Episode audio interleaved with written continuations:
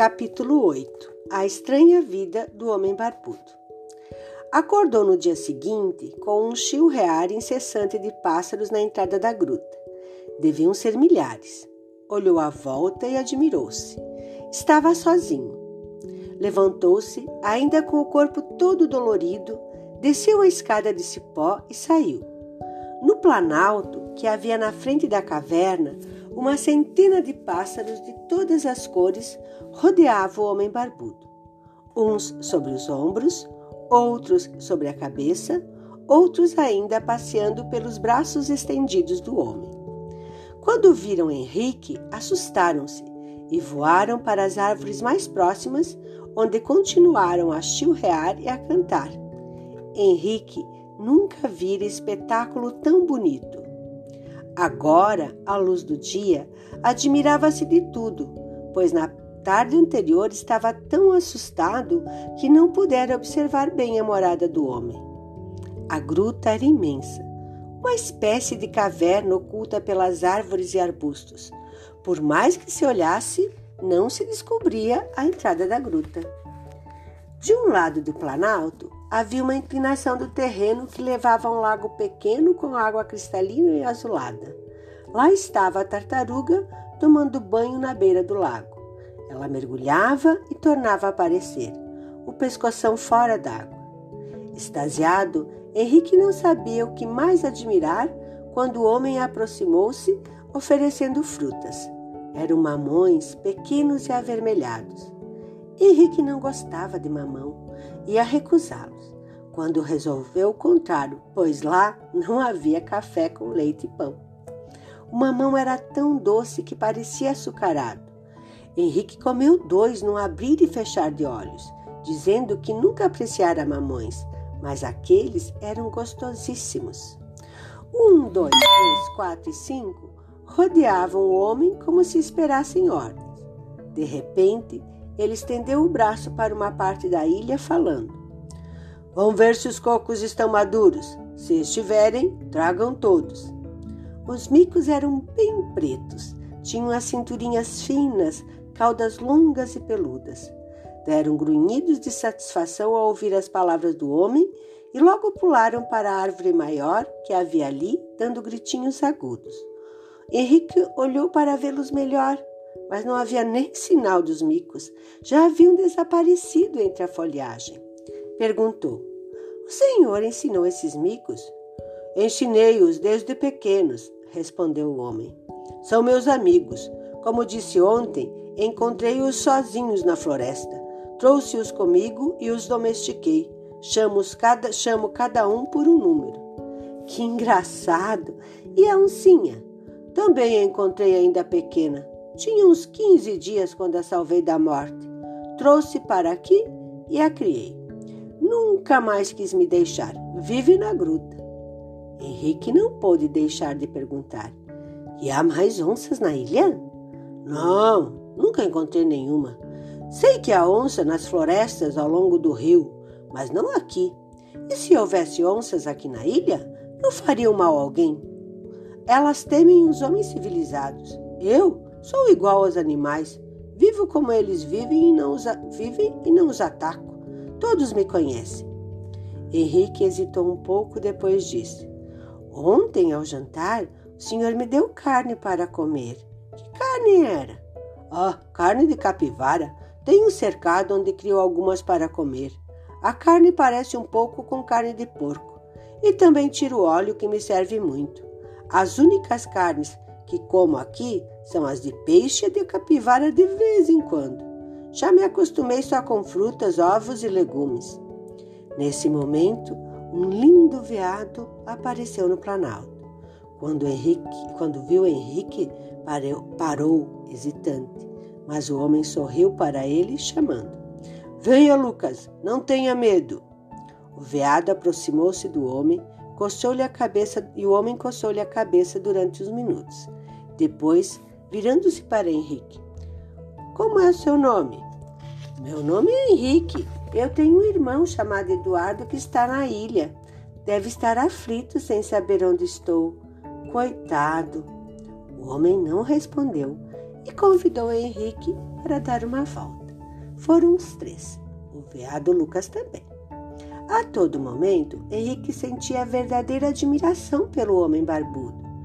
Viu um pequeno pomar escondido no meio da mata atrás da caverna. Havia mamoeiros de um metro e pouco de altura carregados de mamões maduros, laranjeiras cobertas de laranjas amarelas.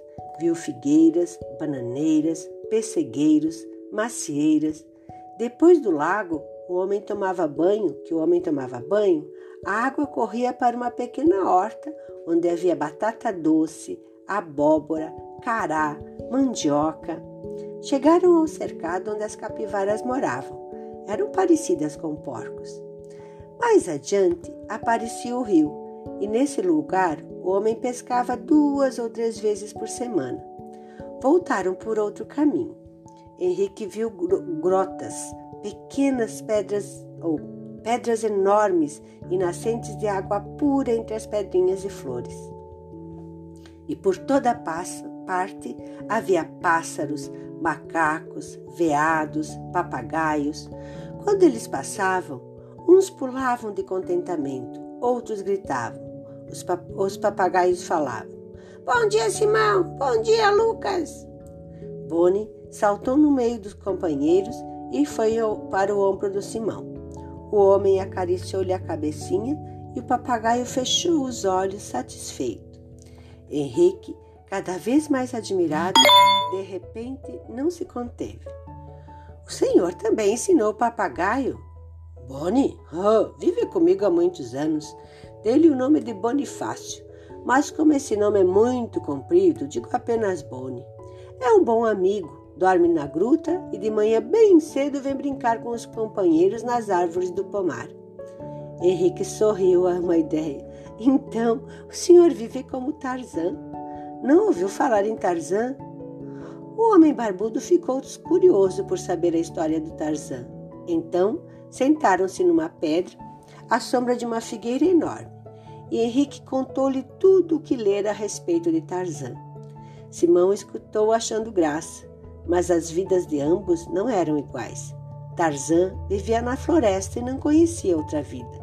Simão abandonara a vida civilizada e fora viver na floresta porque queria. Era diferente. Levantaram-se e ele convidou Henrique para voltar, pois era a hora do almoço. O veado Lucas encostou o focinho na perna do homem como se se despedisse e, num salto muito ágil, desapareceu na floresta. Simão falou. Pode me chamar de Simão e não precisa dizer Senhor. Henrique perguntou. Lucas foi embora? Não volta mais? Ah, amanhã ele volta outra vez.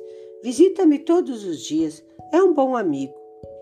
Ao chegar no Planalto, ouviram uma algazarra. Eram os micos que haviam voltado da excursão em busca dos cocos. Cada um trazia cocos numa cestinha tiracolo. Entraram na caverna para guardá-los e tornaram a sair, dando guinchos alegres. Simão propôs: Henrique, vamos subir na árvore para inspecionar? Os micos subiram antes e Simão subiu atrás deles. Henrique não conseguiu chegar aos galhos mais altos. Ficou olhando de baixo pensando.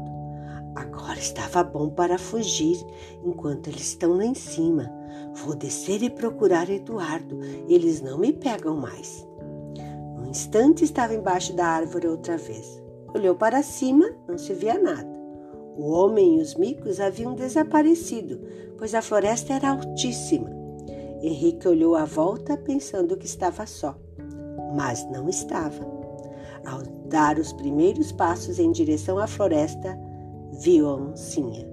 Estava deitada num galho debaixo de uma árvore e olhava Henrique com os olhos vigilantes. Henrique teve certeza de que, se começasse a correr, a oncinha havia de persegui-lo. Sentou-se no chão e esperou outra oportunidade. Logo mais desceram os micos e Simão. Haviam olhado a, volta da ilha como faziam várias vezes por dia e nada haviam visto a não ser o rio e a floresta das margens. Era uma inspeção que faziam todos os dias para ver se algo inoportuno desembarcava naquele lugar que era só deles. Assim vigiavam sempre os arredores da ilha. Simão desceu, abriu os cocos com a machadinha e foi para dentro da caverna preparar o almoço. Henrique acompanhou. Só então observou que havia uma espécie de forno no canto da caverna. Era feito de barro. Ali, Simão preparava a comida e durante o inverno o forno ficava sempre aceso com bastante fogo para aquecer a gruta. Henrique perguntou se fazia frio na ilha. Às vezes, respondeu Simão. Nos dias muito frios, a caverna fica cheia de bichos que vêm se aquecer aqui. Ah, deve ser engraçado. Ah, já estou acostumado que nem reparo, disse Simão. Henrique procurou a chaminé. Simão mostrou-a. Estava atrás, entre as pedras, e era tão boa que levava toda a fumaça para fora. Como na véspera à noite, Simão preparou num instante a comida para ambos: batata doce com pedaços de coco triturados entre duas pedras próprias para isso. Como sobremesa, maracujás dos grandes. Henrique perguntou: Simão, quem plantou essas frutas na ilha? Ele respondeu: Algumas são nativas daqui, outras eu trouxe quando vim. Henrique tornou a perguntar: quando o senhor veio para cá, veio para ficar? Vim para ficar e não me chama de senhor. E não gosta das cidades? Não, prefiro viver nas florestas, ser livre, fazer o que eu quiser. Sou muito esquisito. Henrique olhava para ele achando-o extraordinário e tornou a perguntar: não se porta em viver sem falar com ninguém? Não, sempre gostei de falar pouco aqui falo com meus companheiros. São excelentes porque não respondem e estão sempre contentes. Foram interrompidos por gritos estranhos vindo da floresta. Simão foi olhar pela abertura da gruta, enquanto o coração de Henrique deu um salto no peito. Não seria Eduardo? Devia ser Eduardo que descobrira o caminho da caverna. Não era. Era um bando de macacos trazendo um macaquinho doente para Simão curar. Foi uma das coisas mais extraordinárias que Henrique viu naquela ilha. Todos os macacos ficaram à volta da gruta e, com gestos e guinchos, mostravam o doente a Simão. O doente era um pouco maior que os outros e estava com uma perna quebrada. Simão examinou-o muito bem. Depois fez duas talas de madeira fina e colocou-os na perna do animal. Em seguida, deu uma bebida para o doente tomar.